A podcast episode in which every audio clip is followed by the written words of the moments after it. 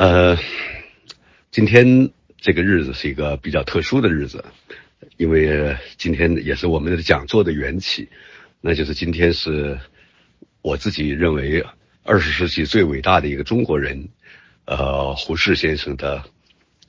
五十九年的明诞，呃，不，五十九年的忌日，呃，同时今年的十二月十七号，我们也将迎来他的。一百三十周年的明旦，所以，呃，今天我们这个讲座就用胡适来做一个自己的一个主题。呃，当然，可能了解我的朋友都知道，我并不是一个研究胡适的专家，也不是研究近代思想史的专家。呃，对于胡适来说，我只是一个特别的具有个人上的爱好、个人兴趣爱好的一个特殊的人物。呃。可以说，从自己在将近四十年前，一九八一年啊，四十年前，呃，我第一次读到了华东师范大学内部印行的两本关于胡适的书，一本是《胡适哲学资料选》《哲学思想资料选》，另外一本是就是唐德刚做注释的《胡适的日呃胡适的口述呃自传》。那么这两本书真的是让我。像是有一种久旱久旱的禾苗逢甘霖那样的一种感觉，那么一下子认识到了一个自己过去一直没有关注，甚至都没有怎么知道的一个特别特殊的人物，被我们淡忘了太久的一个一个了不起的一个学者、一个思想家，啊，还有一个社会活动家。那么在阅读。这个过程中间，自己就变得此后就一直特别喜欢搜集关于胡适的一些资料。那么，在一九八零年代、九零年代，甚至到非常晚近的这样的一个时候，呃，胡适先生的著作、胡适先生本人的相关的资料，比方说他的日记全编，就由曹伯言先生编辑，呃，那么。在黄山，呃，在安徽教育出版社，那么全全全部出版。呃，我我觉得这本日记当然是一个特别重要的一个文献，呃，而且搜集是最齐全的。虽然曹伯言先生的，呃，其中对于有一些人名地名的注释出现了大量的错误，我觉得这个特别遗憾。呃，那么。有关胡适的非常重要的一本呃一一个一个资料是晚年在胡适身边做他的秘书，呃助理的胡颂平先生，啊他在一九八零年代的时候编辑出版在台湾出版了胡适之先生年谱长编初稿，呃是可以说是煌煌十大十大卷的一个资料集，呃这样的一个年谱长编对我们了解。胡适的整个的生平非常有价值，而且因为是他在台湾出版，所以，呃，有些方面在大陆可能比较禁忌的呃事情就不必太禁忌，呃，所以我一直是珍藏着这套书，经常呃没事就拿出来翻一翻，呃，呃补充一下自己有关的呃知识的不足。那么非常欣慰的是。二零一五年，台湾的远流出版公司又出版了由台湾呃这个胡适研究方面的学者，呃，尤其是中研院的这个这个史史语所的一些朋友，他们根据根据这个胡颂平留下的一些资料，呃，把当年在一九八零年代出版的这样的一个删节了的许多的内容又增补进来。变成了一个增补本呃，那就是第十一卷，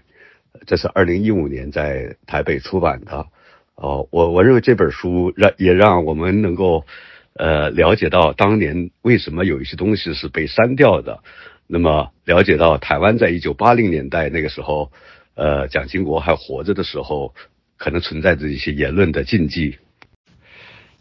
呃。当然，我们还有，无论是台湾、北美，还是在呃中国大陆，这些年来又有许多的学者贡献了他们的对胡适的一种研一些新的研究，那么一些研究作品，也当然也包括，比方说挖掘出来的、出版出来的北外外研社出版了一些胡适的英文著作，呃，那么周志平先生，普林斯顿大学的周志平先生，根据他的一些这是个新的资料，又做了自己的一些深入的研究，那么在这个他的那本书叫《光焰不息》中间，对胡适的。一些思想，呃，胡适的一些作为，胡适跟许多人的关系，又又进行了一番新的研究，结合了一些新发现的资料，包括英文资料，也是弥足珍贵的。呃，当然，我个人也因为是在北大教书，这所学校是胡适曾经担任过校长，长期担任教授的一一个大学，那么我个人觉得应该。想方设法的去更多的了解胡适与这所大学之间的关系。呃，我在北大图书馆里边也看到了，呃，这个胡适在一九四八年底离开北京的时候，呃，留下的那一批资料中间的全部，呃，可以说是普通藏书吧。大家知道，胡适留下了一百零几箱的那个箱子，我可以想象，可能是非常大的一种木质箱子，一百零几箱子的。呃，图书以及书信和其他的一些文献，他呃当时把这个书就留在了自己的旧宅里边，然后交给呃他的二儿子胡思度和一些朋友帮助照看。那么，当然这套书在一九四九年以后就就变成了对被国家政府新政府所控制。那么后来在批湖运动中间，呃，这批资料中间的，呃，相当的一部分可能被有关的部门调取，来去进行一种结合，呃，就是作为批判胡适运动中间所依赖的一些个文献和资料，胡适所珍藏的一些个，可以说西建本、珍藏本，呃，这个这个这个真真本书、善本书，呃，后来被国家图书馆呃取走。成为国家图书馆的一个特长吧，呃，他的书信，呃和一些文献后来就被中国社会科学院，呃近代史所，呃就是变成了他们的一个资产，呃，当然这个可能也有非常有意思的是，耿云志先生可以说在改革开放以来一直在努力的推动对胡适的呃研究。呃，对胡适的比较正面的研究，呃，他在这方面是呃是一个可以说是开风气之先的一个了不起的学者。那么在社科院呃这个近代史所的有关的文献也提供了他研究的一个非常重要的基础。呃，那么其他的胡适的藏书全部都在北大图书馆。那么我有一次专门到特藏部去看这些个图书。呃，很多的书都上面盖了厚厚的灰尘，呃，一这个这个这个这个一个一个小时左右的时间下来，我的两个手就像卖炭翁一样的，都是黑黑的手指头。呃，这些书有些可以说是非常珍贵，因为不少书是呃有一些朋友，包括他在驻呃担任驻美大使期间的许多的美国的那些知名学者。法官所赠送给他的著作，呃，更难得的是胡颂平先生的家属在前些年把胡颂平先生，呃，所记下的那些个日记，呃，其实呢，他的日记就是随身带在身上的一种，大家可能比较熟悉的毛泽东，呃，文化大革命期间毛泽东语毛主席语录的那种小开本，六十四开的那种小开本，上面密密麻麻的记录了他跟胡适在一起的种种。记录了胡他跟胡适在一起那么的所有的观察，呃，大家知道这个胡颂平是呃在胡适晚年一九五八年回到呃台北台湾，那么担任中央研研究院院长，在这个时候政府派了胡颂平来去担任呃胡适的秘书，那么胡适呃。也不大，可能过去跟那胡颂平也有些关联，但是不知道这个人的背景到底如何。所以有一次，他突然发现他在跟朋友聊天的时候，胡适在跟朋友聊天的时候，胡颂平拿着一个小本子在旁边做记录，他大为紧张，他感觉到这是不是政府派来的专门监监控他的一个特务？啊，胡颂平也也也也赶快的要跟胡适做一个解释，呃，跟胡适说，有一次胡适先生曾经感叹说，有许多的，呃，就像他举了歌德谈话录，大家说那是艾克曼在歌德身边的时候，把歌德的每天的讲话，呃，一些一些一些一些做做做的一些事情啊，都进行一个记录。那么他胡适曾经感叹说，呃。我们的一些非常重要的人物，如果有人能够帮助记录一下的话，那是随时谈话的一些非常精彩的东西就会不会随风飘逝。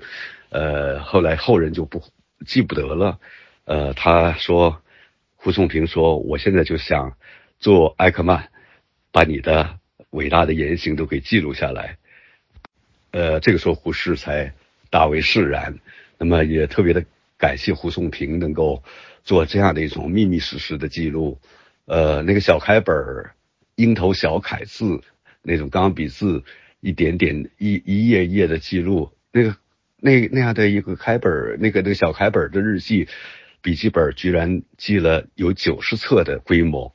呃，我曾经翻过其中的几册，觉得哎呀，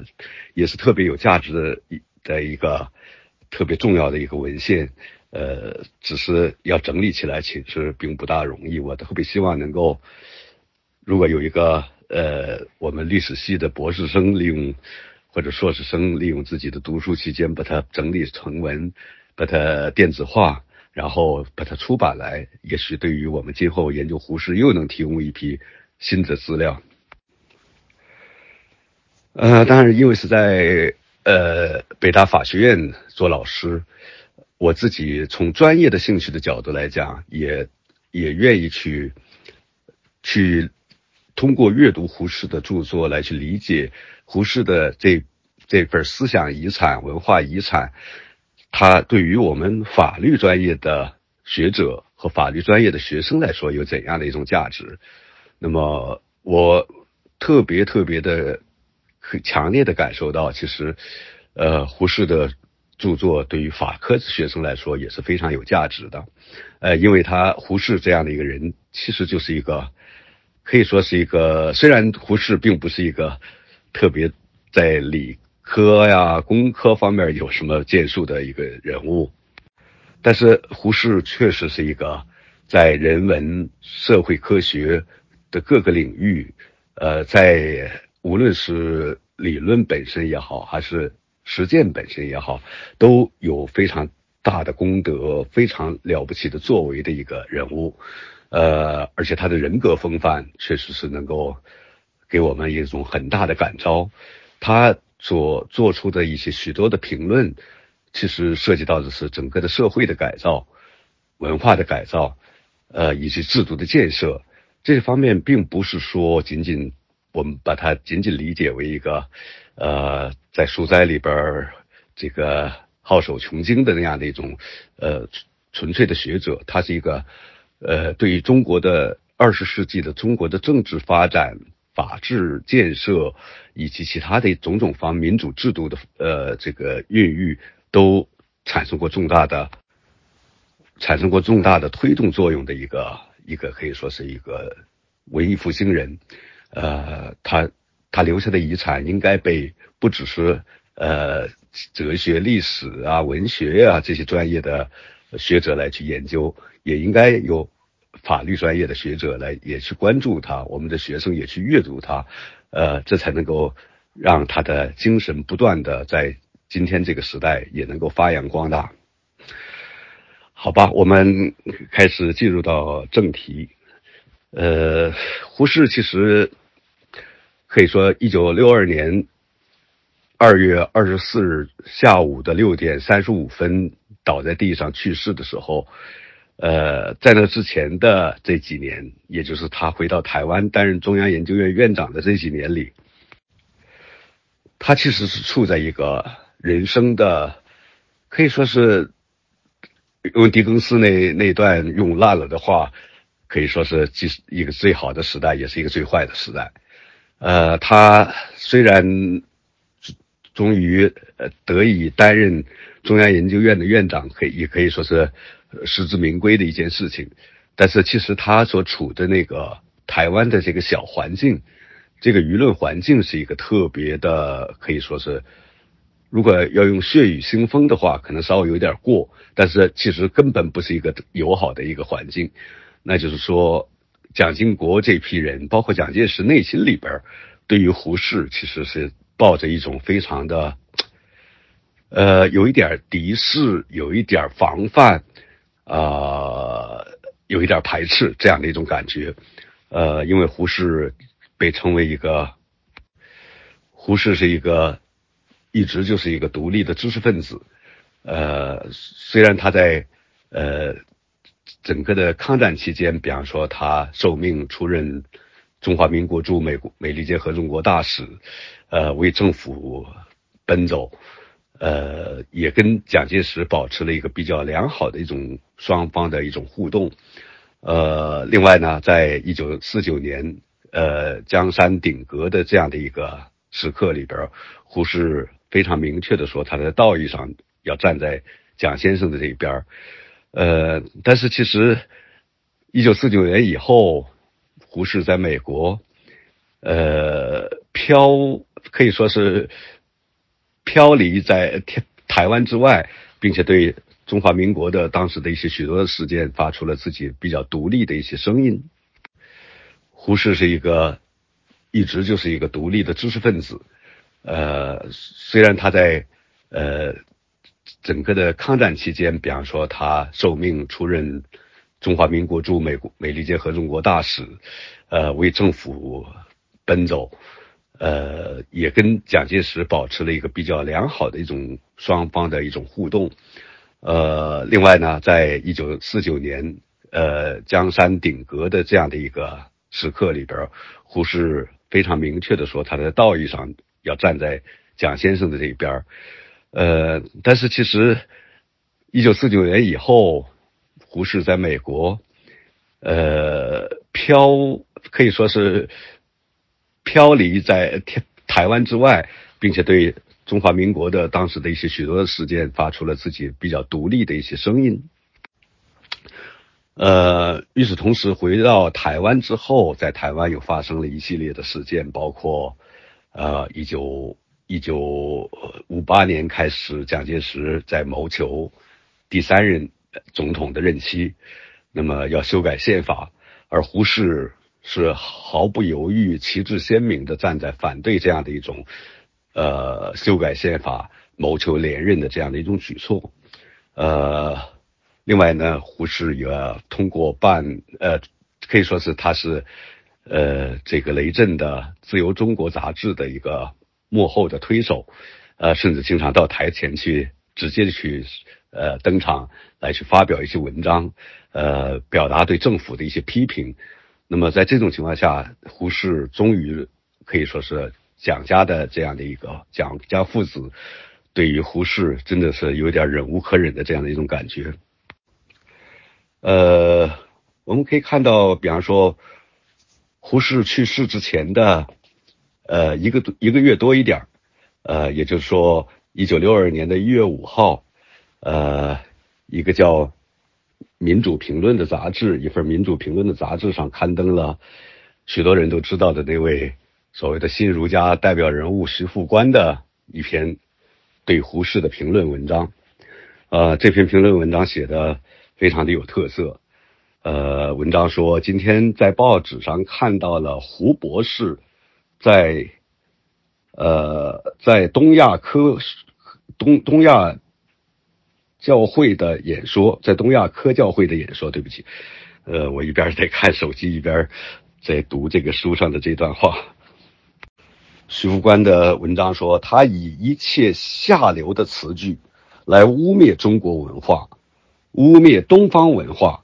我应当向中国人、向东方人宣布出来：胡博士担任中央研究院院长，是中国人的耻辱，是东方人的耻辱。我之所以如此说，并不是因为他不懂文学、不懂史学、不懂哲学、不懂中国的，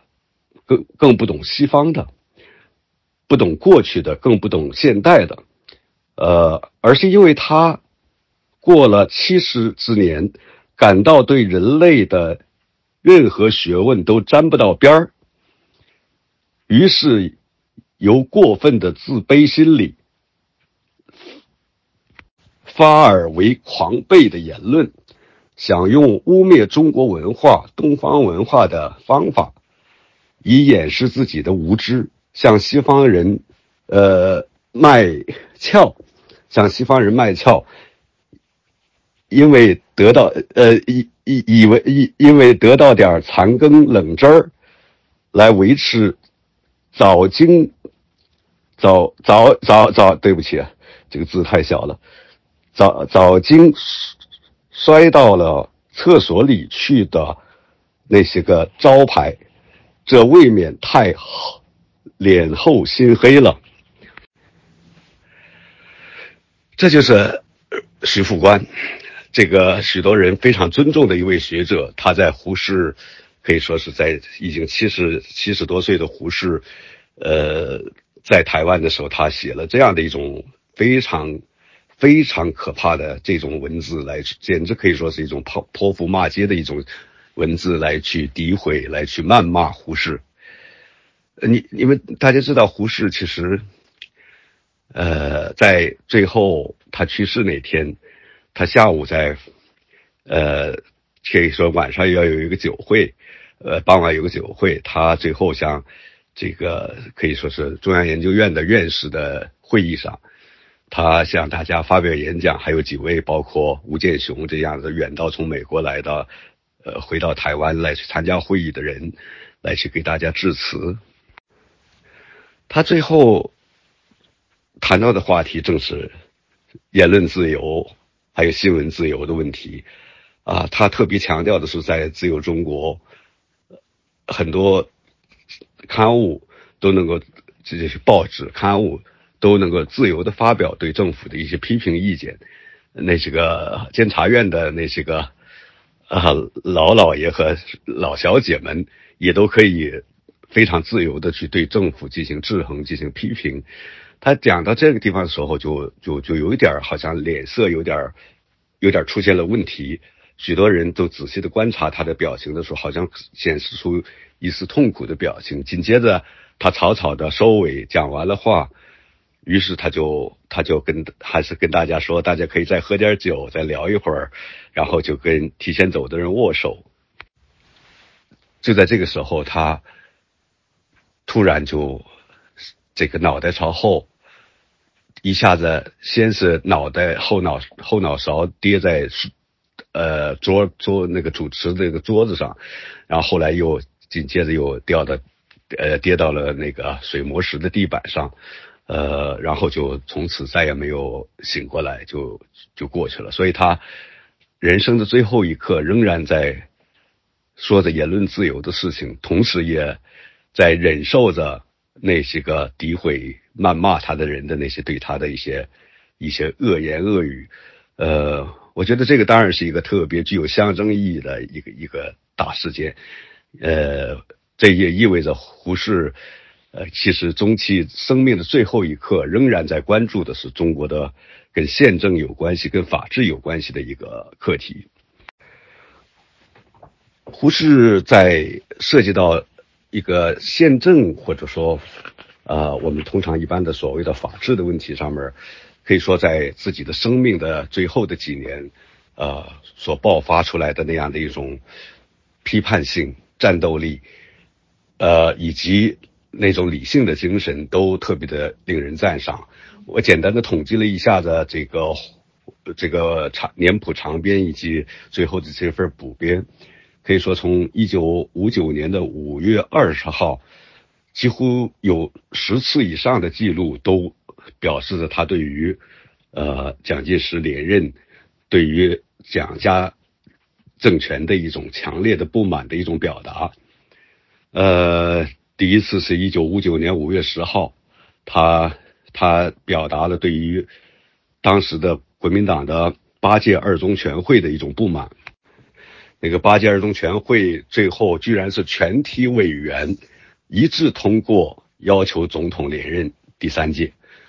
呃，要求修改宪法或者修改临时条款，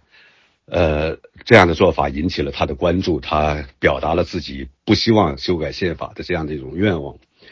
那么后来，一九五九年十二月二十号，又跟王世杰谈到了。政治领袖的一种风范的问题，他说：“伟大的政治领袖都应该在自己的合法的任期内想方设法的去物色，呃，培养一两位特别能干又忠诚于国家的这样的一种人物，能够将来可以接替自己。”呃，他说华盛顿就树立了这样的非常伟大一个典范，但是他同时说罗斯福的那种连任其实是并不值得效法的。呃，我不一一列举了。我我我想，他比方说，呃，对，跟副总统陈诚抱怨说，离国民党呃国民代表大会开会只有两个礼拜，为什么还不公布总统和副总统的候选人的名单？呃，比方说，他出席国民呃那个国民那个国国国大的时候，在开幕典礼的时候遇到了记者。他就非常明确的跟记者说：“我并不赞成总统连任。”呃，而且他后来又跟有一位新闻界的人物明确的表达说：“呃，如果要是说总统的任期不能得到严格的限制，如果总统可以这样的一种通过修改宪法或者修改宪法的临时条款，而把这个口子给打开。”任期限制给限给取消了，那么这对于今后来说是一个很可怕的事情。有一段话，他说：“哎呀，这个一个人呐，真的是特别的可怕的是，听惯了赞美之词的人呐，就难以接受批评。这和某个人是一样的。这个某个人说的是谁？这个连这个这个版这个最新版本这个都没有把它明确的表达出表达出来，但是我们都看得出来。”是什么人？然后后来在一九六一年又说，啊，某家人，当时这个某某是一个四方框的那个正方形的方框，那么肯定显然是蒋家人了。蒋家人都是基督徒，他们加入了基督教，乃是基督教的大不幸，非常非常的不喜欢。然后尽管到了一九六二年，其实蒋已经已经胜利的完成了修宪。已经得到连任，但是他内心里边那样的一种不服气是非常非可以显而易见的。我们说说从这些个角度来看，其实，在法治的这个角度、宪政这个角度，胡适首先表现出了一种对于呃宪法的一种特别坚定的维护的立场。呃，他他他。在很早的时候，一直以来就形成了一些个基本的观念，呃，比方说他对于英美的这样的一种宪政的传统，呃，一直比较关注。其实从他留学时代开始，他就特别的注重去到美国总统大选的时候，他就特别的密切的去，比方说去认真的去搜集各种报章杂志，呃，上面所刊登的一些个不同的观点。会他会发现不同的报纸的不同的看观点到底是怎样，他会注意到美国的宪政体制中间，他他宪这个宪法的条文的内容是怎样。与此同时呢，他明确的表达了说，一个国家的一种宪政体制之所以能够得到坚定的树立，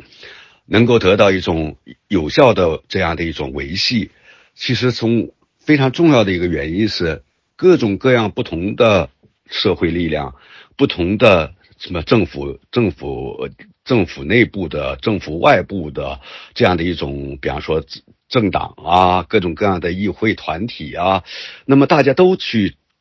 呃，通过不同的这样的一种角逐，通过这样的一种力量的一种平衡，来去使得宪法能够获得一种，呃呃。这个这个这个一种一种维系，呃，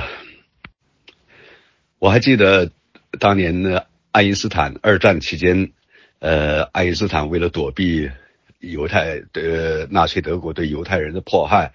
呃，他跟呃逻辑学家哥德尔一块儿就到了美国，后来在美国就获得了美国政府的这个欢迎。呃，美国的学术机构当然也欢迎这种这种人物能够加入美国国籍。后来这两位戈德尔和爱因斯坦两个人都决定说，我们就放弃德国国籍吧，哪儿有自由哪儿就是我的祖国。于是他们两个就为了加入美国国籍而做必要的准备。大家知道，这个准备的一个非常重要的方面就是说，他们将来要考试，要考美国宪法这门课。所以他们两个人就对美国宪法进行认真的研读，在阅读过程中间，逻辑学家戈德尔啊，他认真的去阅读美国这部宪法，他发现，他突然有一天跟爱因斯坦说：“老爱啊，我好像觉得美国宪法里边有问题，有逻辑上的一些断裂的东西，这样的东西可能会使得美国总统会。”发展成为一种专政性的一个人物，就是说他会成为一个像不受限制权力的暴君那样的一种一种一种人物。呃，爱因斯坦怎么回答的？我我不知道，我只是看到一个片段。那么，美国的这样的一种宪政体制，呃，看起来从宪法条文作为人类第一个成文宪法，但是它并不是一个完美无缺的。它并不是一个严丝合缝，在逻辑上如此的圆洽的一个一个文件。那么是什么东西能够保证美国宪法没有没有出现这种，呃，至少我们迄今为止可以说，呃，想去呃破坏三权分立的这样的那种，无论是现任总统也好，还是谋求当当选总统的人物也好，呃，那么都没有办法去。让这部宪法真正的被抛弃掉，或者说他最初设计的那种权权力的制分分分分权与制衡的这种体制，呃，想去破坏掉，看起来很困难。呃，而这种这种原因，胡适所给出的一个理由就是说，其实就是按照胡适的说法，就是发展出了一些一些个呃一些。不成文的，呃，大家必须遵循的一些某些个规范，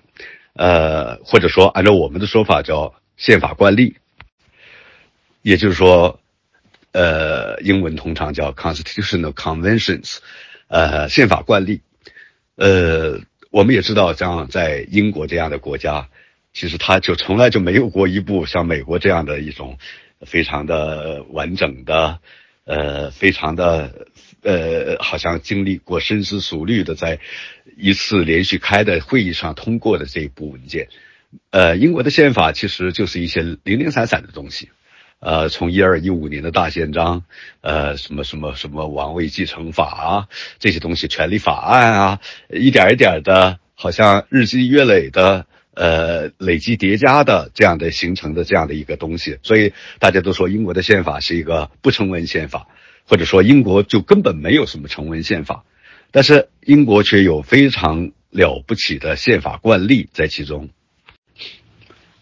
我觉得胡适他就特别清楚的意识到，呃，维系宪法的这样的一种非常强大的力量，呃，不是你能够制定出一部好的宪法，而是说，慢慢的会通过不同的阶层、不同的力量的努力。大家在这样的一种互相冲突、妥协的过程中间，逐渐形成了一种宪法文本之外的，或者它之下的一种一些惯例性的一些东西。呃，胡适在在台湾一九五一九五二年的时候，在台湾发表演讲，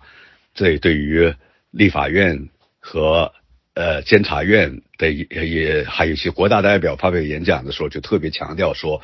一个国家能否真正的走向一个良好的宪法体制，很大程度上有赖于我们是否能够逐渐形成这样的一种惯例。那么，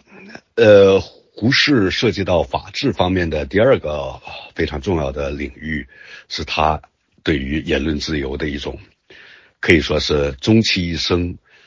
呃，从他的可以说是从学术生命开始，或者说他的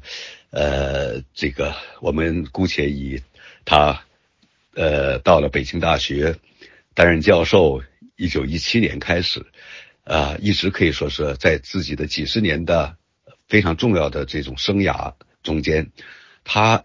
可以说是言论自由，或者说。广泛的说叫表达自由，其实也包括出版自由这些方面的自由权利，它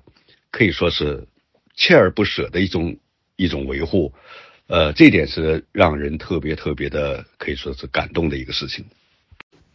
呃，我注意到，其实他从呃早期的刚刚回国的时候，他其实有点有点说他二十年要不谈二十年不谈政治。呃，就是要一心一意的在纯粹的比较学术思想、呃文化这个领域中间去做一些开拓性的工作。但是后来其实很快他就开始介入到中国的呃这样的一种政治生活中间去。呃，他不断的去办刊物，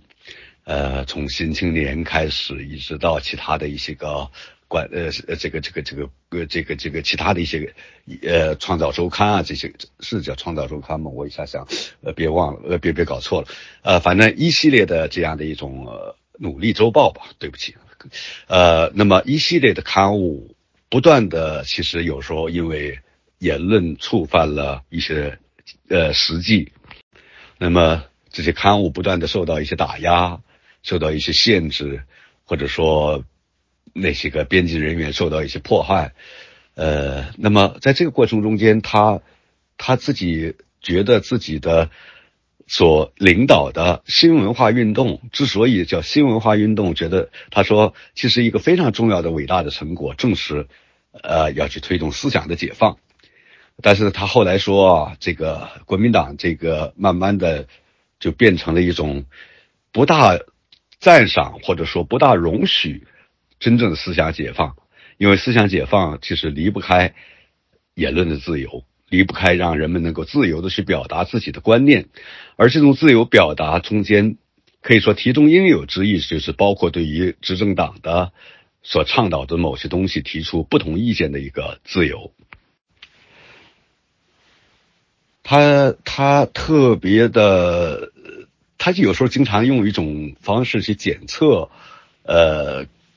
国民党政府是否能够能够包容某种批评？呃，比方说他用孙中山来去做检测的指标，呃，因为胡适先生也曾经呃见过孙中山，跟孙中山有过交流，啊，后来孙中山还专门请他呃对于自己的一些著作是这个学说，呃所谓孙文学说，呃，提出一些自己的批评意见。那么胡适就不断的去对于。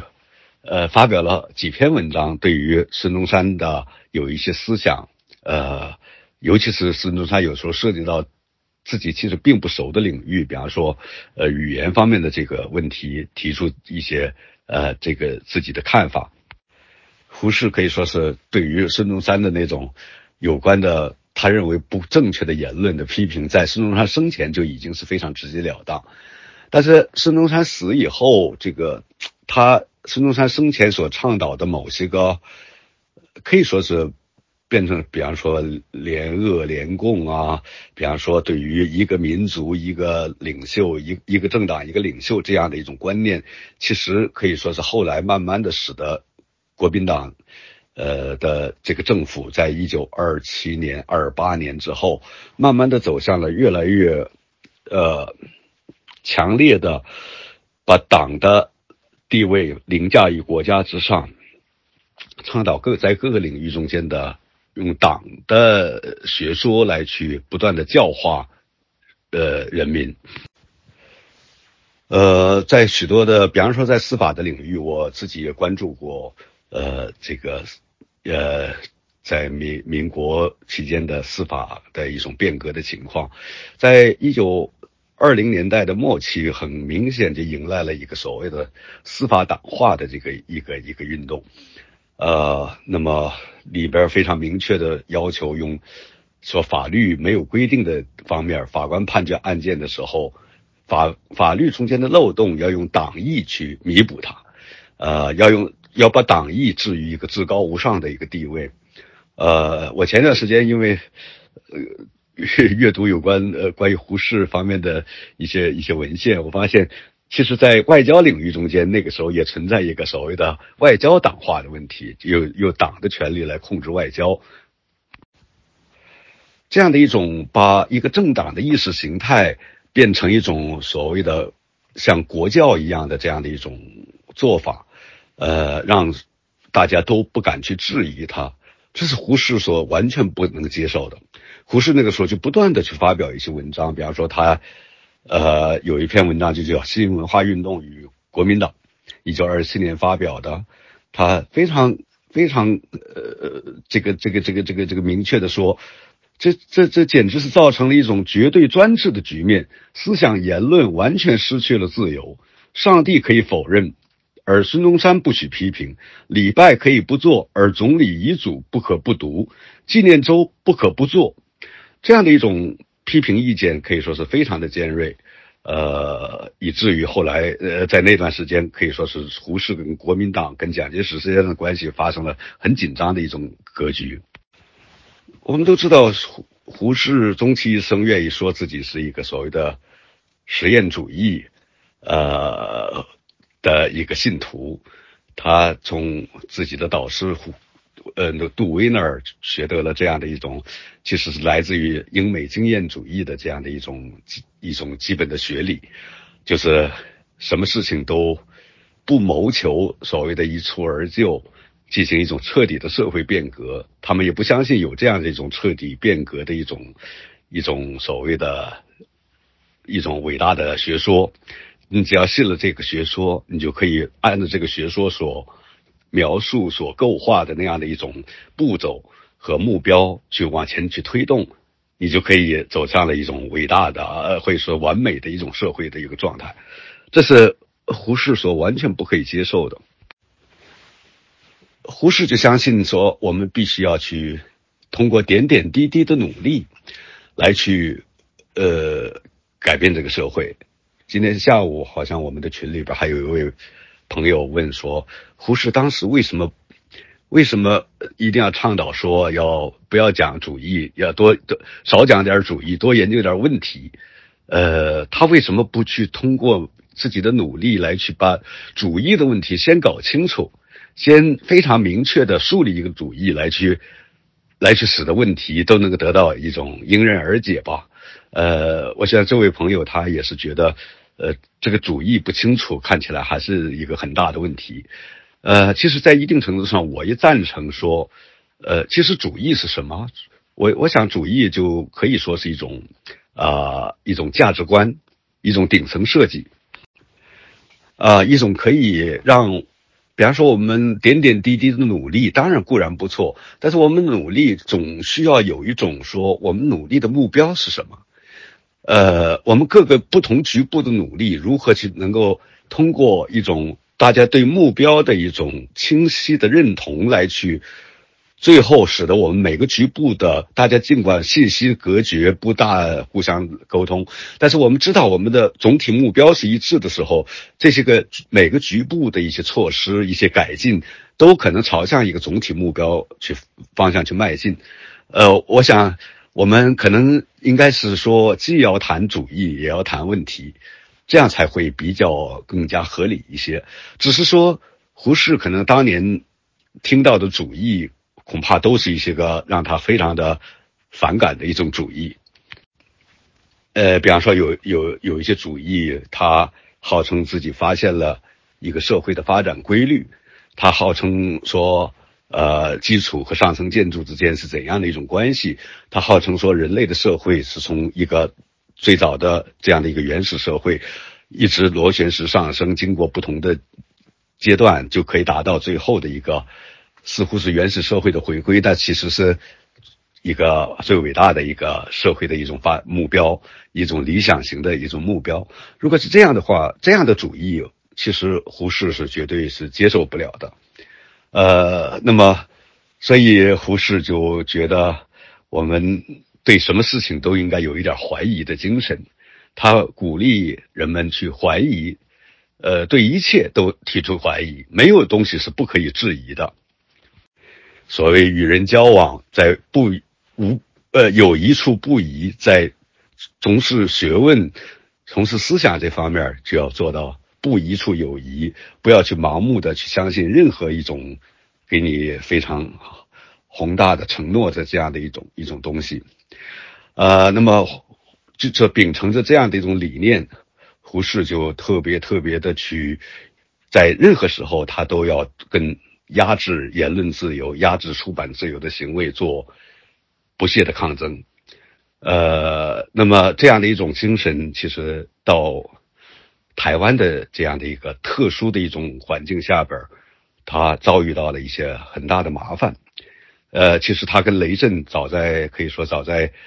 呃这个这个四九年之前，他们在上海就曾经商量说要办一份刊物，这份刊物到了台湾就办成了，就叫《自由中国》啊，《自由中国》这个事这个事件有。我们国内的学者也有专门的著作进行专题的研究，我就不详细的说了。大致上来说，在自由中国这样的一个案件，呃，胡适可以说是对于蒋介石政权的那种失望，那样的一种愤怒啊，那样的一种无奈，可以可以说是表现的淋漓尽致，呃，呃。包括我们后边讲司法的时候，我们也可以稍微涉及到的那个这样的一个案件，明明不归不应该由军事法庭来去审理，那么最后是由军事法庭进行了判决。呃，这个雷震先生就他其实是过去是在国民政府中间，国民党政府中间还是一个非常有地位的人，但是后来也锒铛入狱。呃，在监狱里边服刑期间过生日，胡适还专门亲手用毛笔写下了那首杨万里的著名的诗：“呃，万山不许一溪奔，蓝的溪水日夜喧。待到前头，呃，待到待到前头山脚尽，呃，堂堂溪水出前村。”特别有意思的是，我曾经三次到胡适先生的故乡安徽省绩溪县，我发现他的自己小时候住的村庄上庄村，本身就有一个一一到村口就发现有一条溪水正在走堂堂堂堂，就是堂堂溪水出前村那个场景，其实就是有点像是他村子里边的那种那种场景的描述，但。当然，我们在谈胡适对言论自由的主张的时候，我们必须要看到胡适其实还存在着一种平衡的一种特别，其实我在我看来也是特别令人珍惜的一种感觉吧。呃，他在自由中国创刊十周年的纪念会，那是在一九五九年的，一九五九年的这个呃十二月吧，十月份。那么在在那个时候，他有点啊，创刊可以说是是一九五九年的十一月份，十月二十三号，在台北举办了自由中国创刊十周年的一个一个呃纪念会，一百多人参加。胡适在那个纪念会上，呃，发表了自己的一些非常有意思的、值得我们关注的看法。他这个这篇以所谓的“容忍与自由”呃为标题的这篇演讲里边，特别强调了自由的最基本的一个呃呃根基就在于容忍，互相容忍。当然，“容忍”这个词儿其实是英文。比较比较英，我觉得这个有不少词汇，其实是英文的本身的意思和中文翻译，中文翻译怎么也翻译不出来一个英文的原文的那那样的一种它的语境，它的特殊的一种含义。但是我们只能说是叫容忍，容忍与自由。那么胡适他强调的是说，呃，容忍特别特别的重要，容忍甚至比自由本身还要重要，因为容忍就是说你自己在自己对于自己的这结论，自己的观点，并不见得你就是绝对正确的。呃，这也让我想起美国著名的法官汉德法官 Land Hand 法官所在纽约的一次，也是在二战期间的纽约的一次，在在在在在中央公园举办的一次集会上面，他发表演讲，题目就叫“自由的精神”。呃，他其中特别强调的是，自由的精神是对于自己所说的话的正确性不那么确定的一种感觉。这是自由的精神的非常重要的一个方面。那么，呃，胡适在自己的这篇演讲里边特别举出来了，呃，这个穆勒或者说密尔的那个《论自由》，呃，过去严复曾经把它翻译成叫《群己权界论》。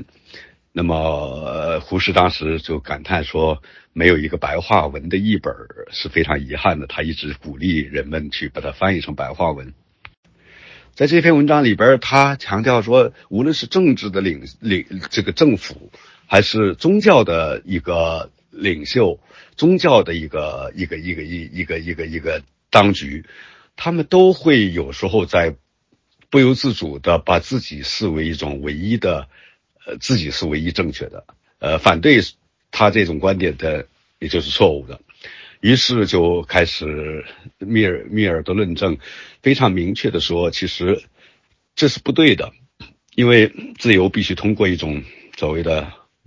意见的观念的市场来去互相竞争。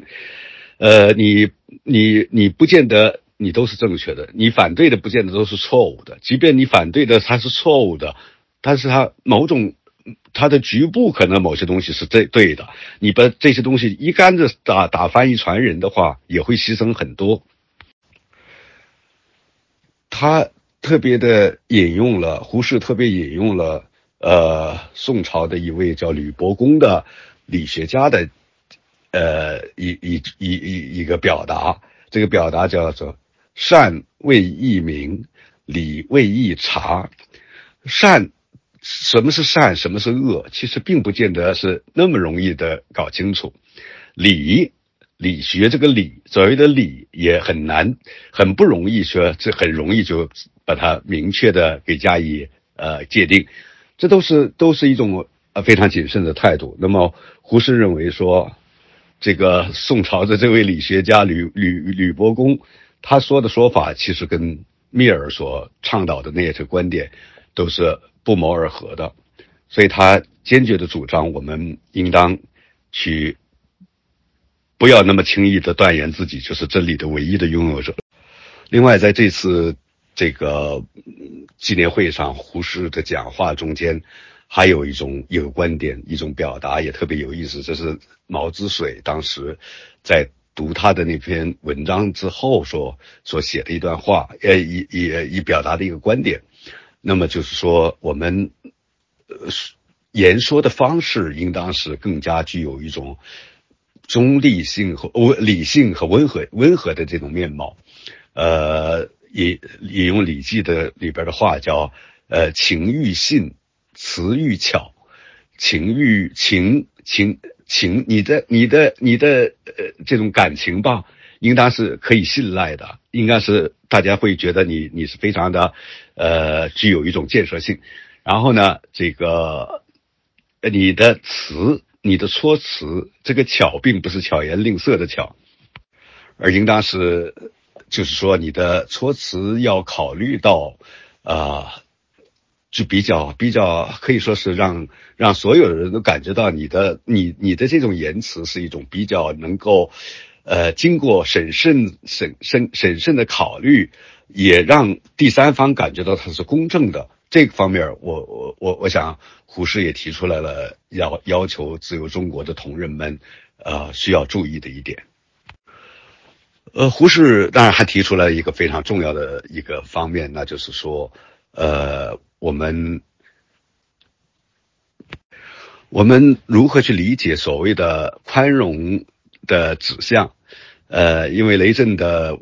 文章里边或多或少表达了一种观点，说，呃，要宽容的话，应当是有权有势的，对于无权无势的要宽容，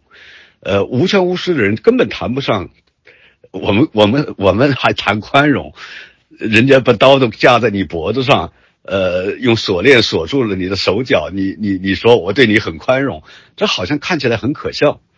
呃，我们这种一般的这些穷书生，除了有一支笔以外，我们有什么力量？我们有什么权利？我们有什么资源？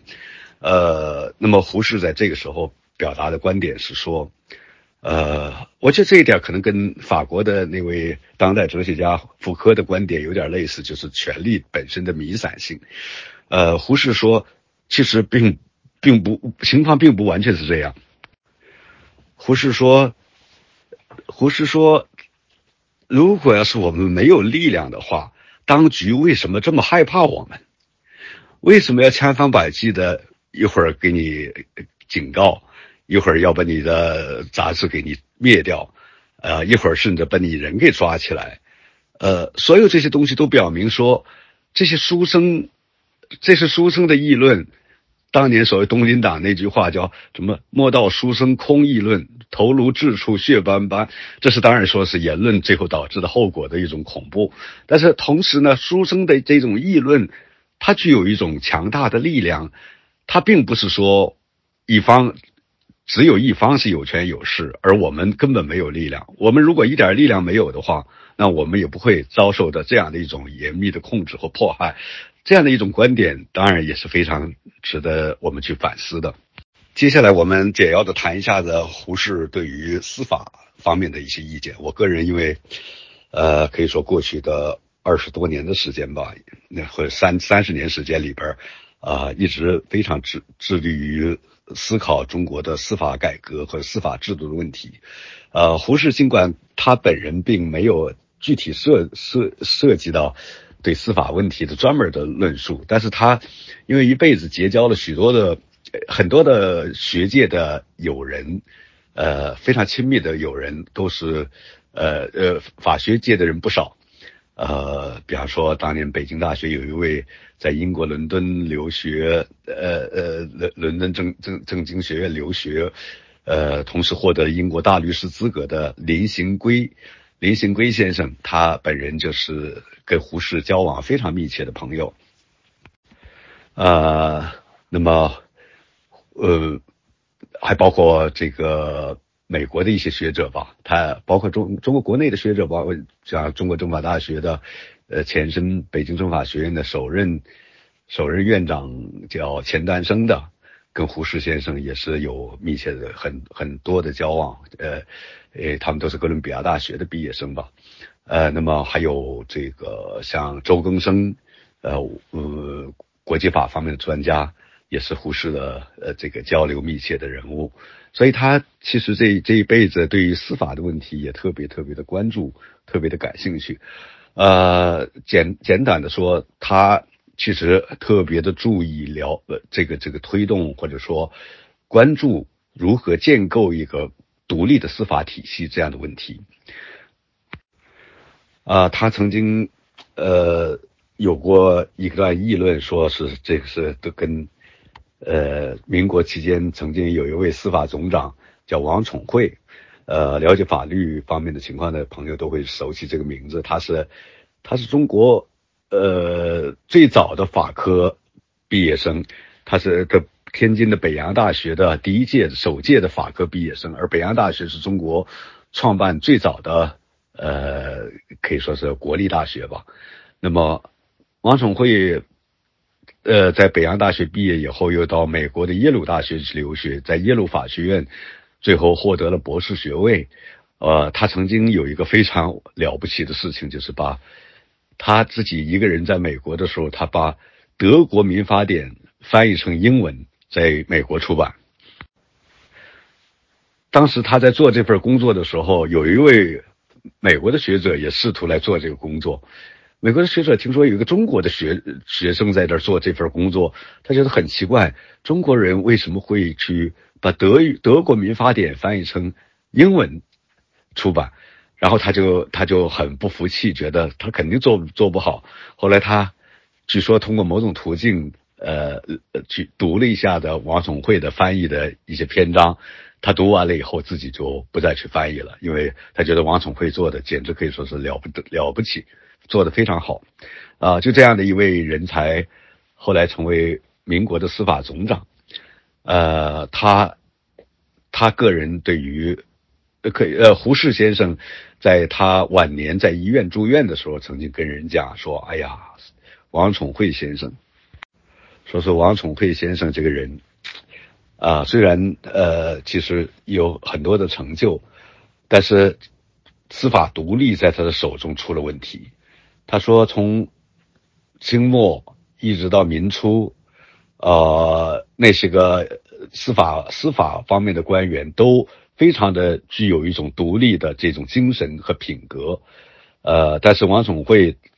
担任司法总长期间，他的两个好兄弟在上海，呃，把许多的事情办得乌烟瘴气，呃，而他包庇这些人，结果就使得中国的司法的品质遭到了破坏，呃，虽然。”虽然他自己觉得他有些方面还是很很不错的，呃，像胡适这样的人如此直言，对于司法问题这样的一种一种对对对，像像王宠惠这样的非常有名的人物这么直言，也是很很少见的。在胡适的日记里边还记载着，他曾经在美国期间，在驻大呃哎呃那个时候还没有担任美驻美大使，一九三八年的时候，跟林行圭。刚才我们提到的这位人物林兴圭在一块儿聊天林兴圭又跟他讲了一下子许多的民民国更早期的历那个司法方面的历史，呃，那就是涉及到董康和袁世凯之间的关系。那么袁世凯当时想对一个某个案件进行一种，呃，可以说是急救章式的直接干预式的这种处理，判死刑。结果许多人表达抗议，但是最后。作为法官的董康，作为法法法司法方面负责人的董康，呃，悄悄的就去顺从了袁世凯的意思。那么，呃，在在对于这样的一种司法独立的维护的过程中间，其实胡适非常清楚的意识到，司法之所以。这个司法独立之所以特别重要，是因为如果司法不独立的话，就会产生太多的呃冤屈，太多的这样的一种像蒲松龄的说法叫“覆盆之下多沉冤”，所以有许多的案件之所以得不到公正的处理，其实不是因为法官太独立，而是因为我们的法官没有应有的独立性。呃，那么胡适先生在。他一呃，其实多少次表达过对有一个事情的一种，有一句有一句话的喜欢，那就是呃，明朝的一位御史，呃，也是一位哲学家吧，叫，他叫吕坤，这位明朝的特别有名的人物吕坤，吕坤曾经说过的一句话叫“为人辩冤白棒是第一天理”，为人辩冤白棒，冤。可能是刑事民事的冤屈，谤是对于通人的名誉方面的损失。那么为人辩冤白谤是第一天理，这是这这个这个特别特别好的一句话。他曾经专门用毛笔字写在一张纸上，我还曾经通过呃台湾的潘光哲教授专门获得了这份这份题词的照片，还曾经建议能不能放到。北大因为北大法学院的那个楼旁新楼旁边有一块大的石头立在那儿，那块石头上面没有文字。后来法学院的呃那这个这个负责人就跟大家询问说，这么一个这么大的一块石头上面，如果刻一些字文刻点文字会会比较好。后来我就建议说，能不能把我们先校长胡适的先生喜欢的这句话。并且是胡适自己的书法，把它刻到这个这这个石头上，呃，这样的话就能很好的，既是对胡适校长的一个纪念，同时也是很表明了我们法学方面的一个追求的目标，就是要为人辩冤白棒是第一天理。结果大家就就议论纷纷，最后基本的意见说不可以。呃，为什么不可以？是因为。说现在北大这个地方有许多上访的人到北大来法学院来去找教授帮帮助，你没有这样的文字，都来的人是整天络绎不绝的来。如果有了这些文字，那更成了北京市的某种所谓的上访接待处了。呃，后来这就也就无疾而终，不了了之了。呃，那么胡适先生在他的一九五二年在台台湾的中华民国司这个监察院，跟监察院里边那些个打括号叫都老爷们。发表演讲的时候，就以这个“为人辨冤白棒是一天是第一天理”来作为一个自己的标题，啊，同时也非常清楚的解释了这样的一个问题。同时呢，他说他特别提出来让我印象非常深的是说，他说台湾正处在一个政府多疑的时代。这种政府多疑，就是其实就是可以说是因为兵败。溃逃到台湾岛上去，然后呢，蒋介石又不承认是因为自己的过错，或者说因为政府的过错而导致了这种失败，呃，那么在其中就开始不断的抓匪谍，不断的去把有一些疑似呃这个同情共产党、同情共产主义的这些个人给抓捕，呃。也许有朋友可能跟我一样的有机会到台湾去，到比方说到，呃绿岛，呃那个那个政治犯的一个所谓的羁押政治犯的一个一个特别的一个营一一个一个劳改营式的一个机构，呃在所谓的绿岛上面，还有离台北市更近的那个叫景美，景美那个地方也是一个军事法庭，当年美丽岛案件的审理就是在那个美。这个景美的那样的一个监狱里边举行的，呃，好多好多的人呢，都是属于那种，其实他们就是就是，比方说愿意看一点政府不大喜欢他们看的书，呃，愿意去倡导一点更多的个人自由，而不是不愿意被思想被控制，这些个人都被都被抓起来，甚至，呃。有些人可能在当时法庭判决是一个比较轻的刑罚，最后是送到蒋介石那儿，蒋介石亲自判判令说必须枪毙掉，好多人都被杀掉，好多人被抓起来，好多人死在这些羁押场所，像像像李敖啊，像像这个博洋啊，这些人都受过这样的处罚。在这样的环境下边，其实胡适还是冒着很大的勇气。去告诉大家说，我们做监察工作的，我们做司法工作的人，也都必须在这个方面保持自己的基本的职业品格、职业伦理。我们必须要保证自己的证据是牢靠的，而不是随便的被一些传闻证据就拿来，呃，来去随随便便的被一个人就给判刑了，呃，让一个人一个无辜的人受到处罚是特别。可以说是违反了所谓的这个第一天理吧，那么应该保证他的他他他无辜的人不受惩罚，他可以说是语重心长的向那些个检察院的那些官员们去说，去说服他们。那么另外涉及到司法本身的问题，就是证据法，证据法，证据法的这个这个证据法的方面。胡适其实在自己的做学术研究的过程中间发现这个问题，那就是说大家知道胡适非常热心的去做水晶柱的研究，他要为自己的同乡那位呃学者叫戴震的人去呃辩冤吧，因为有不少人认为戴震的水晶柱的注注释是抄袭了呃以前面的两位，一位是姓权的，一位姓赵的两位学者的研究成果。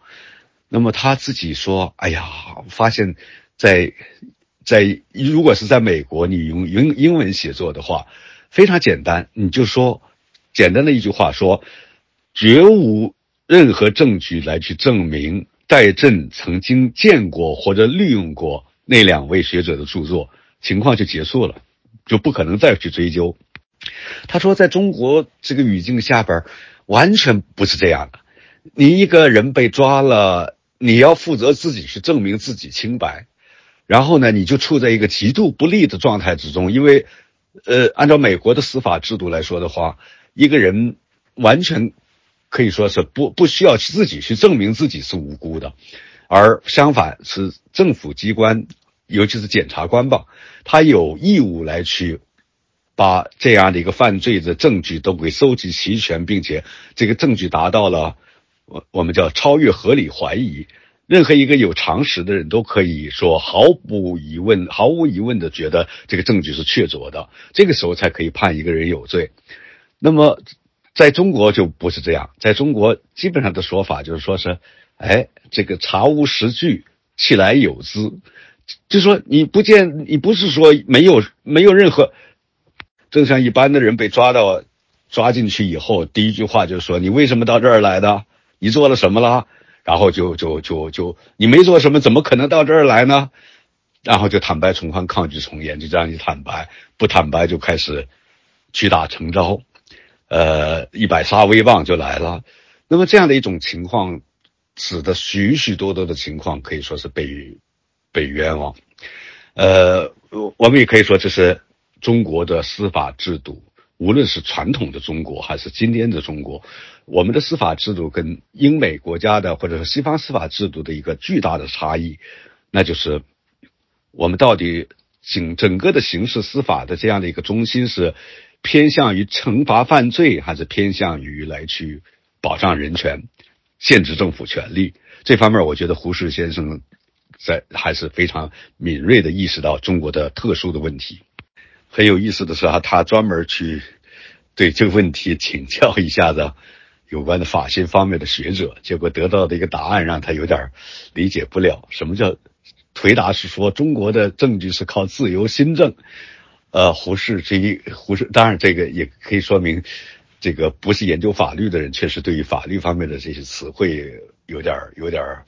丈二和尚摸不着头脑，什么叫自由新政？自由新政并不是说愿意怎么去想、怎么去判就怎么去判，而是说他有有一个自己内心里边的一种判断的过程。呃，我们非常，呃，可以说清楚的一个事情就是说，在英美国家里边的陪审员制度、陪审团制度来给这个司法制度带来的一种重要的价值。胡适曾经也曾经关注过这个问题，胡适也曾经关注过。比方说，律师在司法制度中间、司法过程中间的一种特殊地位。胡适先生，一如果说他一辈子有一个自己特别喜欢的，可能也算是有点多多少少有点偶像级的人物。尽管他本人是很多人的偶像，他自己内心里边特别喜欢的一个美国人，他多次把这个人的著作、自传啊，什么什么别人写的东西啊，或者电影啊，不断的向。呃，向自己的朋友推荐，甚至赠送，呃，赠送给他们呃自传，就是美国的那位特别了不得的律师，叫克拉伦斯·丹诺，丹诺，可能我我我一直觉得叫 Darrow，Darrow，他应该叫达罗，但是可能胡适的著作里边一直是翻译成丹诺，所以前些年中国大陆出版的书，这个人的这个人有关这个人的书也是叫丹诺了，大家都叫丹诺了。那么丹诺是胡适特别喜欢的一个人物，其中包括喜欢他的某种，呃，宗教性的观点。但是他他其实他其实这么着迷丹诺的这样的一个传记，他是觉得美国这个司法，在整个的美国的司法的设定设计中间，胡适呃这个这个律师这个职业其实特别重要。这真正是说美国的司法的一种最精彩的部分，也是最关键的部分，正是律师，啊，所以我们也通过胡适对于丹诺的这样的一种情况的，呃呃的这个对丹诺的偏爱，也能看出来胡适其实内心里边对于一个公正司法制度的一种形象是怎样想象的。呃，从一个法律人的角度去观察胡适的话，其实。有一个有一件事情其实是绕不过去的，那就是呃，作为大使的胡适，呃，胡适在一九三八年年底三九年，那么被政府任命为驻中华民国驻美国大使，呃，那么在大使呃就任期间，他的所作所为也是值得我们去关注的。呃，为什么说法律职业者会关注大使这个？大使的作为，其实，在许多的国家里边，呃，任命大使的时候，往往是呃特别注重一个人的法律修养。呃，比方说在德国，可以说从很早的时候开始就形成了一种传统，主政主政外交部门的都是法律专业的毕业生。呃，外交系统无论是做外交部长、副部长，呃，一些各种厅局长，呃，驻驻外大使这些方面，其实法律职业是特别看重的，是因为外交工作其实是一个跟国际法密切结合的工作。如果没有对国际法啊，对对于国际关系史啊，对于对于一些个国际组织啊。国际人权啊，如果没有对这些方面的非常清楚的一种知识的储备，非常丰富的知识储备的话，那么他就很难去胜任愉快。呃，所以我自己观察，比方说日本在明治维新以后派驻不同国家的大使，哎，我发现他基本上也是选任，呃呃，选任大使的时候特别注重说，呃，法科的毕业生优先考虑。呃，比方说，呃，这个。在一九零五年日俄战争期间的时候，呃，我我注意到他们当时的对外交涉的时候，呃，他们当时驻英国大使叫岁末千城，呃，岁末千城本人呢，他是呃留学英国，在剑桥大学获得了法学学位，那么在留学英国期间，还把日本的呃。著名的文学经典《源氏物语》翻译成英文，在英国出版。与此同时，在自己又努力的把，呃，把把罗马法方面的文献翻译成日文，在日本出版，再成为一个法律翻译家。啊，这样的一个人，你想，出身剑桥的人被日本政府派到作为驻英大使，这对于日日本和英国的关系会非常有利的一个推动作用。呃，而当时驻美国大使叫金子谦金子坚太郎，金子坚太郎本人是哈佛法学院的毕业生。呃，在留学期间，他有一个同学，呃，叫罗斯福。呃，你们知道这个罗斯福就是那个所谓的老罗斯福了。一九零五年日俄战争期间，正好是美国总统，结果金子坚太郎成为。日本驻美国大使罗斯福特别高兴，经常跟他进行一些私下的沟通。呃，金子健太郎回到他的母校哈佛大学发表演讲，那真的是让让许多人都很很很很感叹，也很呃很很欢呼，因为这是哈佛的校友。呃，派一个大使，考虑到他应该是所在国住在国的一个最顶级大学的毕业生，这点。我觉得一定会间接的成为一个推动两国亲善的一个特别重要的助力作用。呃，我觉得现在我们要反思一下子我们的外交方面的外交官的任命。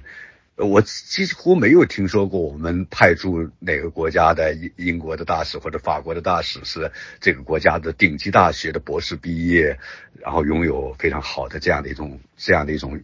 呃，沟通和对文化的一种交交往的能力，这一点我我觉得可能我们也是要去去反思一下。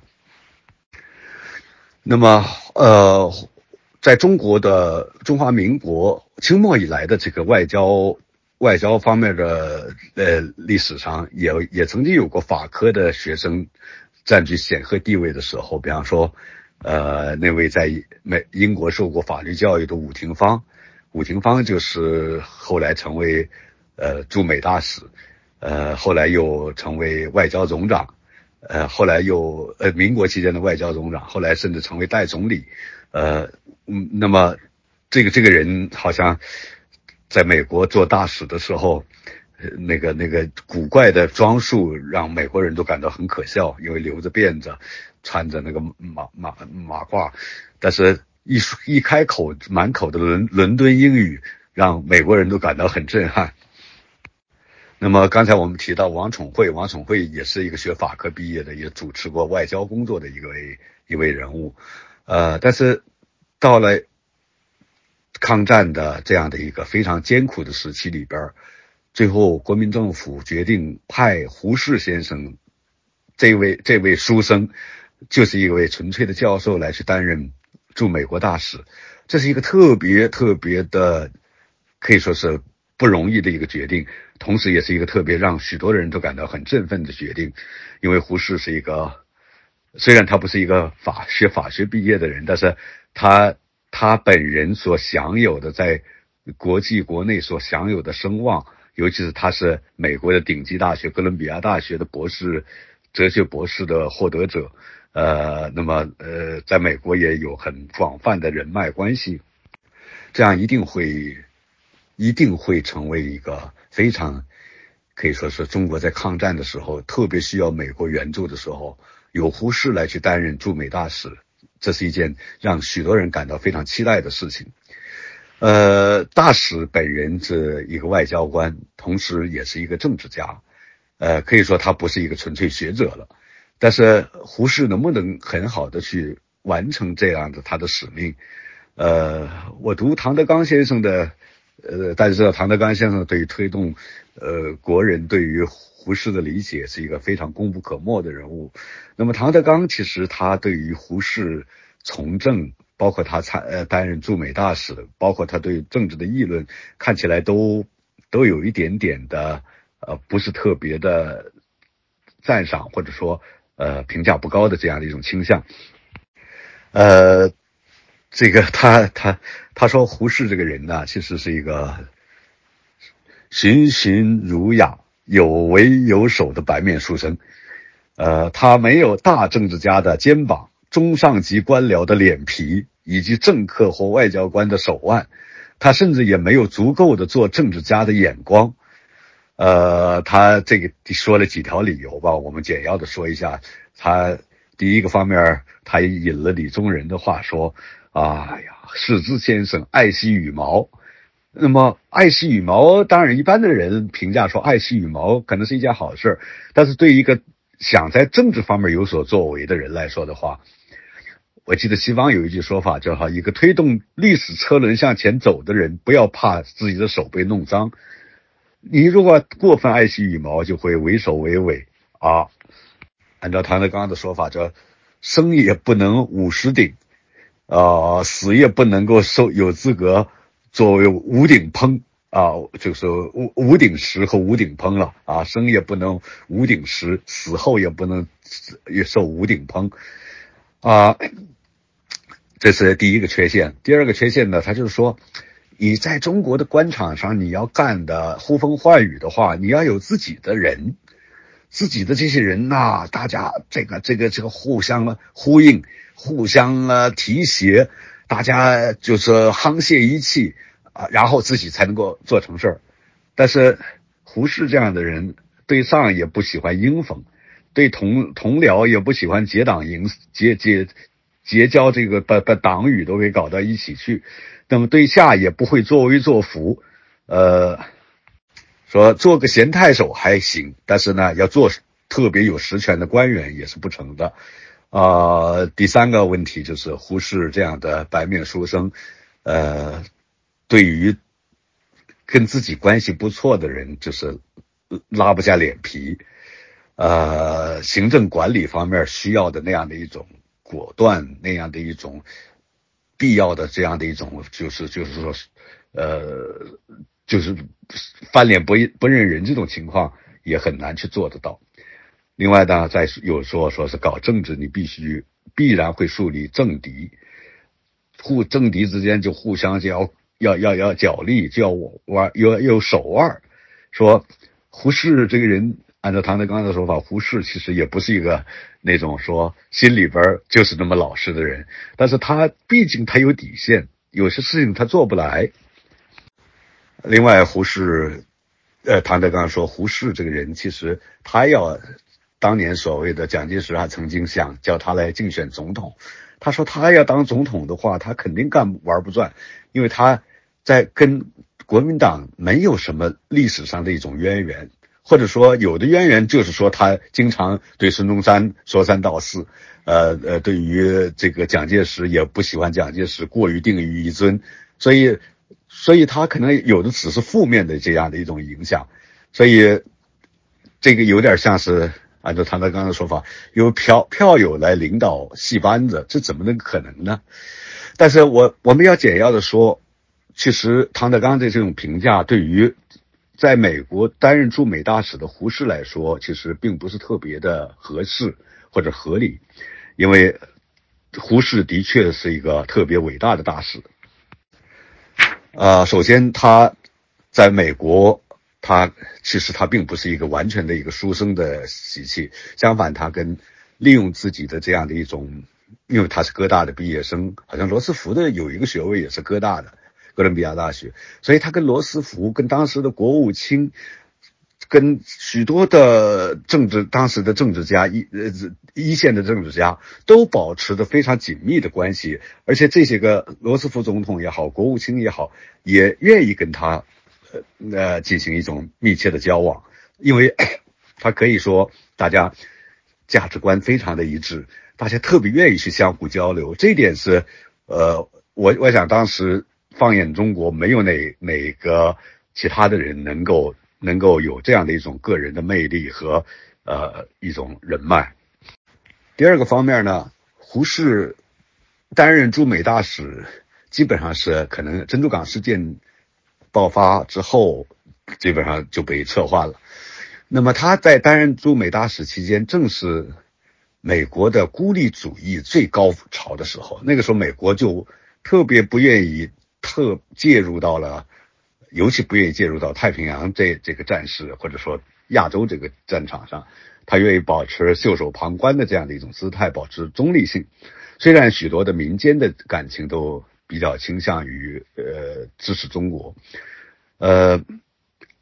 呃，唐德刚说这个这个胡适在美国这个到处发表演讲做大使，作为胡适教授当然是特别了不起，但是作为胡适大使就不是特别合理的。但是胡适的这样的一种啊，这个唐德刚还用了一个词儿说，唐德刚用的一个词儿是胡适家乡的说法，叫呃。捞鱼摸虾，呃，捞鱼摸虾耽误庄稼，说这个这个正经事儿不做，专门做一些个这个不大正经的事儿，呃，正经事情之外的事儿，这个是是有有问题的。但是当时，呃，我们都知道这个美国的孤立主义政策，或者说。不大干涉这个政策，其实是一个主流政策的时候，你着急也没用。美国要参战，其实还需要其他的一些事件的爆发，所以在这个时候，其实最大限度的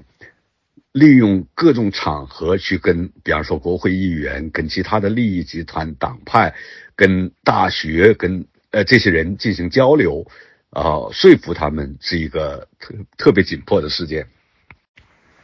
胡适可以说是一个天生的演讲家。他在留学美国的时候就特特别热衷于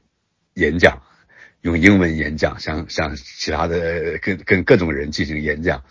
那么他在日记里边曾经不不自负的说：“论演讲，呃，没有几个人能够超过我。”只是他的演讲特别具有魅力，所以他在。美国一方面孤立政主义政策打破不了的时候，他就利用自己的这样的一种演讲的才能，到处去各个大学也好，这个这个这个呃智库也好，其他的民间机构也好，不断的去演讲的时候，让他的演讲题目都是特别涉及到中日之间的关系和中日战争，呃，揭露说日本的这样的一种侵华是如何的，在国际法上也站不住脚，在道义上也是。不道义、不道德的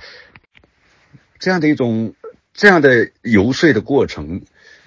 他有时候是五十一天讲五十六场这样的一种演讲的这个频度，可以说是把美国的举国上下都能够动员起来的那种感觉。哎呀，许多人听到演讲以后就感动的不得了，有一像像这个这个酒店里边的门卫。都都都都是在那个会议厅里边听胡适大使演讲，听完了演讲以后，非常感动的从兜里边掏出钱来，直接说：“我这这个我的钱是捐给捐给中国，呃，为用于你们的抗战。”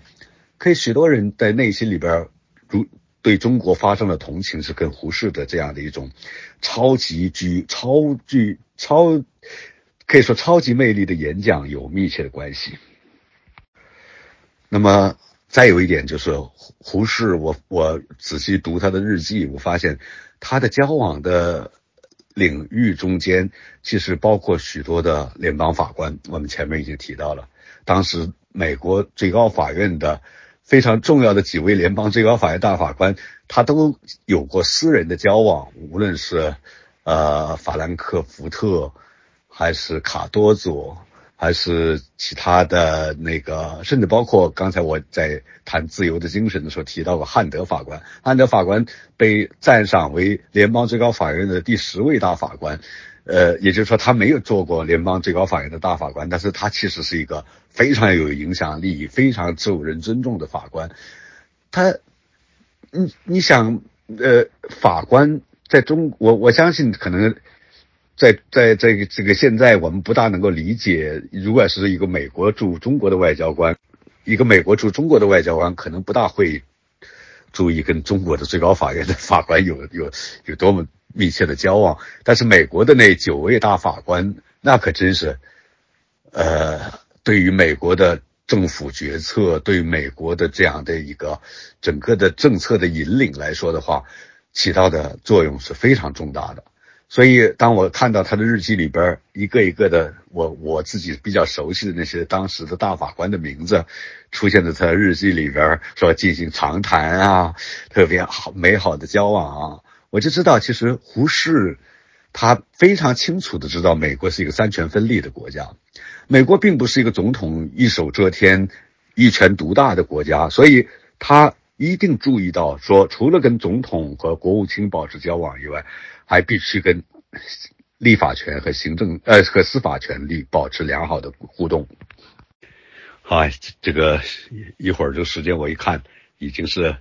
过去一个小时四十分钟了啊，让我最后再简要的讲一点点这个呃这个胡适所取得的一个特别了不得的成就跟我们的法法律法治之间的这种关联，那就是白话文运动。呃，大家都知道胡适其实中他的一生中间，可能在我看来最伟大的成就，或者说对于我们这个国家影响最大的一个，呃，后来的发展影响最大的一个成就，就是白话文运动。也就是说，胡适从一九一六年开始，一七年到北大担任教授，那么就开始可以说是用。一己之力吧，当然也有其他的一些这个像陈独秀啊，像鲁迅呐，像呃像鲁迅呢，像钱玄同啊这些人，他们大家可以说是都是这个领域中间的同志，大家一块儿去推动，呃，让这个国家逐渐的摆脱了，尤其是官僚阶层和知识分子，逐渐的开始更多的愿意用一种古人只有在小说。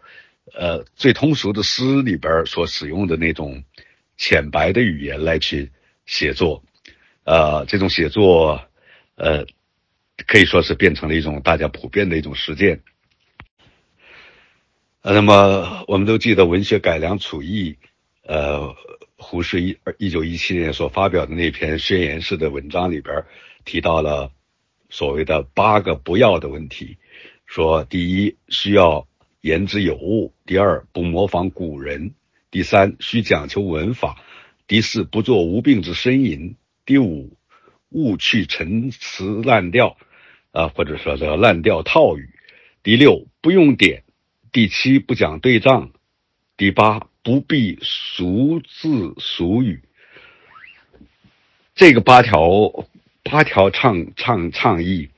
可以说是胡适的这个。语言方面的一个非常了不起的一些主张，那么这个主张后来就就就引起了可以说举国上下的一种震动。这可以说是一九零五年废除科举之后，在中国的文化教育领域中间发生的最深刻或者是最最具有震撼性的一场革命。那么这场运动，我觉得在可以说是。在当时就存在着很大的争议，呃，我我许多人可能都会记得，比方说，当时任教于清华大学的陈寅恪先生，他自己可以说就不赞成这个这个事情。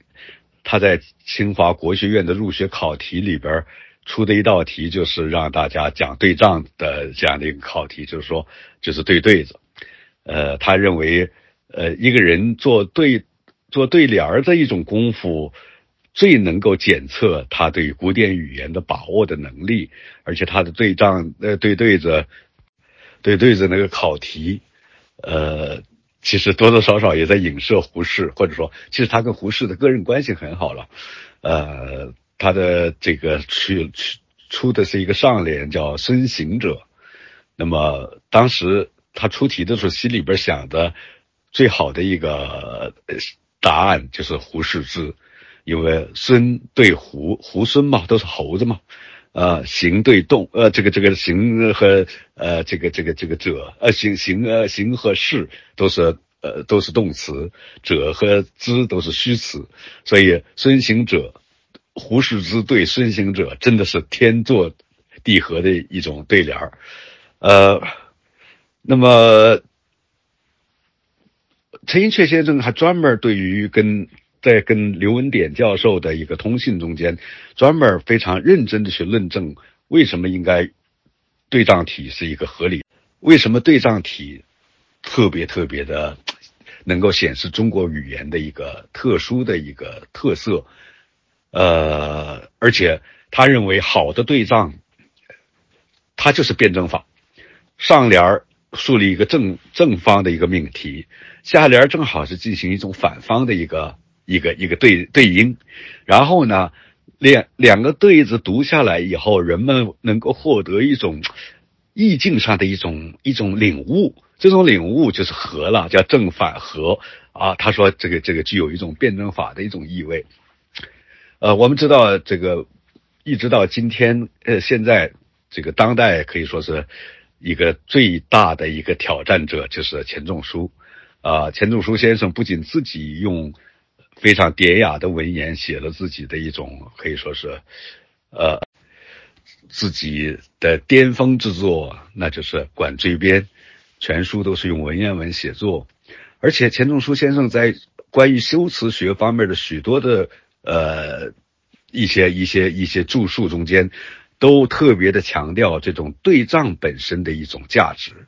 说是，其实本身他认为说事情本身的道理往往是是可以在两方面看的，而对仗正好是能够把这两方面的道理能够能够都能够揭示出来，能够让人们获得一种认识上的一种升升华。呃，我我我觉得这个是特别的，呃，现可以说是现代反对，呃，或者简单的说就是白话文把文言文废掉。呃，钱钟书曾经回答说。为什么他要使用这个文言文去写作的时候，曾经呃回答过一个简单的回答，那就作为一个简单的回答，那就是呃对仗呃这个呃这这样的一个文体，这个我要检测一下这文言文对于现代思想的一种表现力到底能否达到希望的那样的一个标准。我相信他，他可能认为他已经能够能够达到这个标这样的一个目标了，呃，那么，但是胡适这样的主张，有时候在我们看来，其实是有有有有一种特殊的意义，就是说，在我看来，许多人为文言辩护的时候，其实还是举出来的例子，比方说，都是一些文学史上的伟大的篇章，他们里边都有，比方说有对仗啊，有用典呐，什么东西。但是我们想象，如果是我们的这样的一种，我们不是要苏东坡来写文章，我们也不是要郑板桥来写文章，我们写文章的是千千万万的公务人员，千千万万的我们的法官、律师。我们千千万万的许多一般的，比方说报章、杂志、小报、小小杂志这些个作者们，大家都在这儿用这样的一种，你不能够举出来简单的说用文学史上的最巅、最顶峰的那种作家那样的一种呃这种作品来去作为说我们全部都要推行这样的一种文言文，而且一个很少人意识到的就是说。文言文与民主政治之间的关关系，或者说语言与民主政治之间的关系。我们可以说，即便是最好的文言文，在《古文观止》里边，你拿出一篇来，如果是说你在现场、在市场上贩夫走卒们，大家一块儿来去听你朗读一遍，我相信你下边人不会听懂你到底在说什么。更不必说，如果现场我们需要去发表一个演讲，或者说在法庭进行辩论的时候，那么你你能否用一种，即这个这个按照古文的这种写作的标准，都是非常非常典雅的风格去去说话？民主离不开口头的跟人民之间的交流，跟选民之间的交流，从古希腊开始。大家说城邦政治就是一万人都自由民这样的一个规模，呃，任何事情大家都来进行在一个厅堂里边进行辩论，或者像伯里克利那样的，在一个广场上，像这这个这个这个，无论是出征的战出即将出征的战士，还是在一个在一个非常宏大的厅堂里边，向这些民众的呃这个代表们进行表达的时候，你。不可能使用我们所谓的文言文，我们必须要慢慢的去的理解，走向一种所谓的言文一体，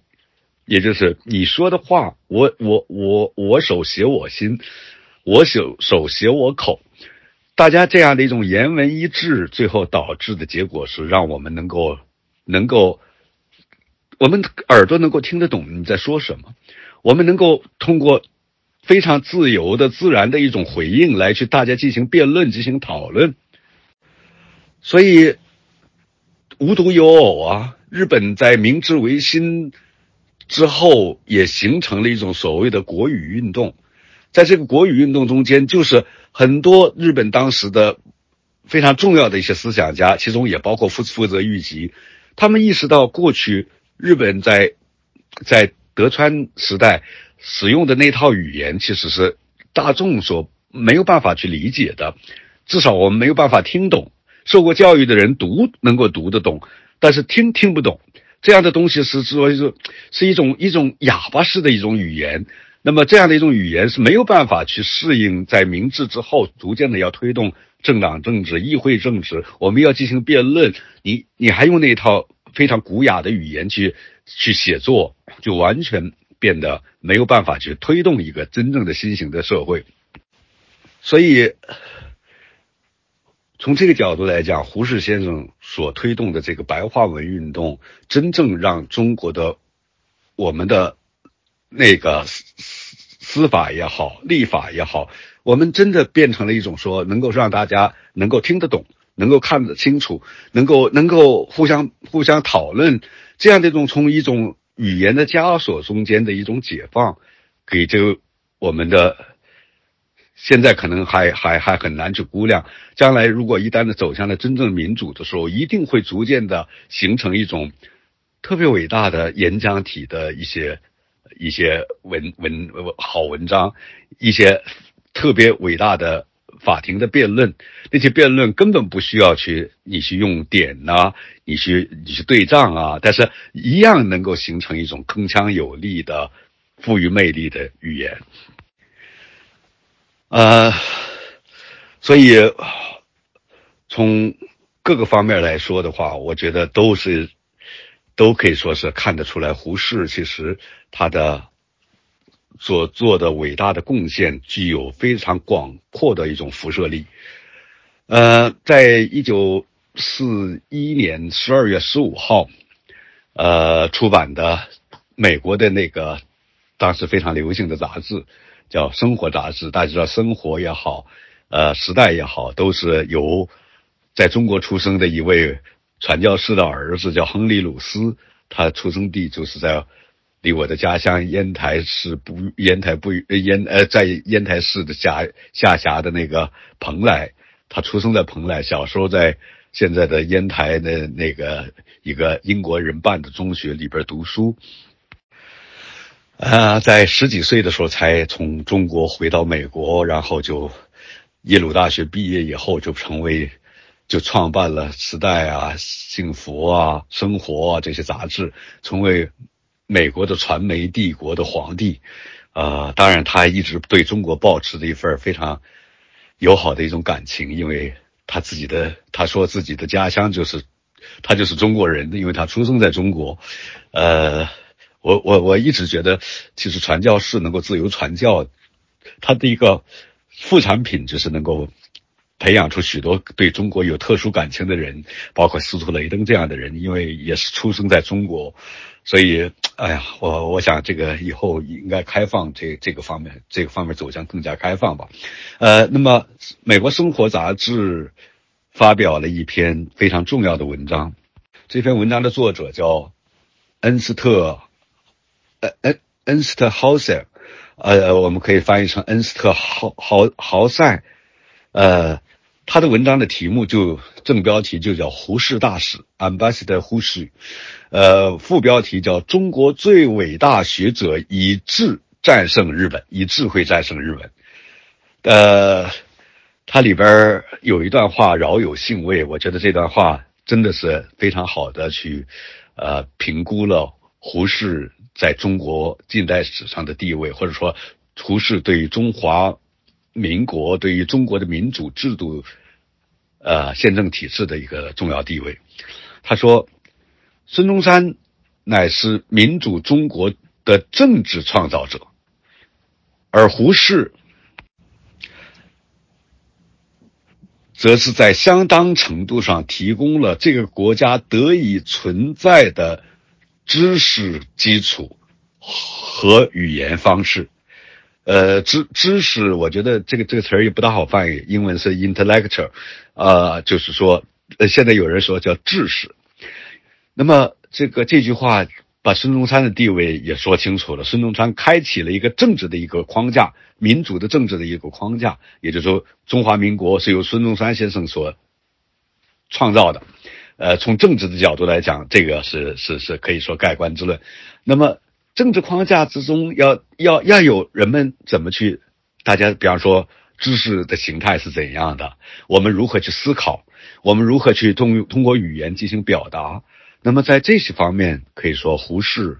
可以说给我们提供了一种存在的方式。